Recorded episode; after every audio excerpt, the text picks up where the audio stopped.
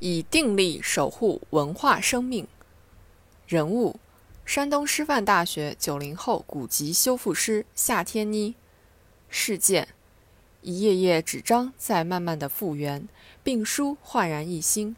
在山东师范大学千佛山校区特藏研究部，九零后姑娘夏天妮有一份看似枯燥却又不平凡的职业。修书是一项繁琐细致的工作。十分考验人的定力和耐心，就像做外科手术，无论是工具、手法、责任心，还是认真细心的程度，都极为相似。从文物鉴定与修复专业毕业后，夏天妮选择了这份工作，因为静下心来干活是一种享受。修书时，每一步下去都很是期待。能从中看到历史印记、前人的手法和技艺。点评：选择什么样的工作和生活，折射着什么样的人生态度。每一本书都是一个小生命。以双手修复书籍，在翻动纸张、触摸文字中，感受文化的生命力量。这位九零后女孩令人心生敬意。让古籍复活，让文化延续，从来不是说一说那样简单。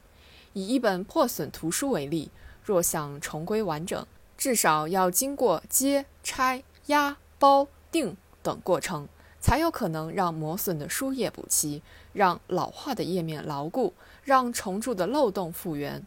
这是技术活，没有耐心、热情，没有定力、敬畏，是无法完成的。可以说，图书修复是工作，清苦寂寞，也是记忆，充满挑战，更是文化，需要传承。文化有温度，但修复之术要做冷板凳。只有具备强大的定力，才能让文化持续保温保鲜。对文化生命而言，定力就是用精湛技法和无比耐力化腐朽为神奇。对个人生命而言，定力就是一场人生路上的考试，坐得住便赢，坐不住会输。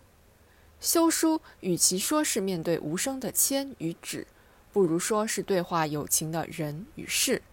保持这样一份人生定力，就是寻找意义的一次修炼。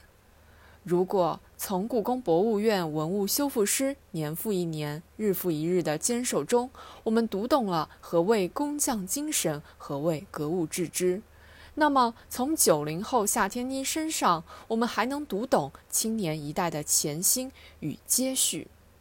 相较于很多人的头脑发热，对比不少人的三天打鱼两天晒网，这份苦乐自知却愿长相厮守的选择尤为可贵。这样的文化如同粘合剂，粘住的是层层纸张，是一代代人的薪火相续。每一种文明都延续着一个国家和民族的精神血脉，既需要薪火相传、代代守护，更需要与时俱进、勇于创新。无论是传承还是创新，都需要站稳脚跟的定力。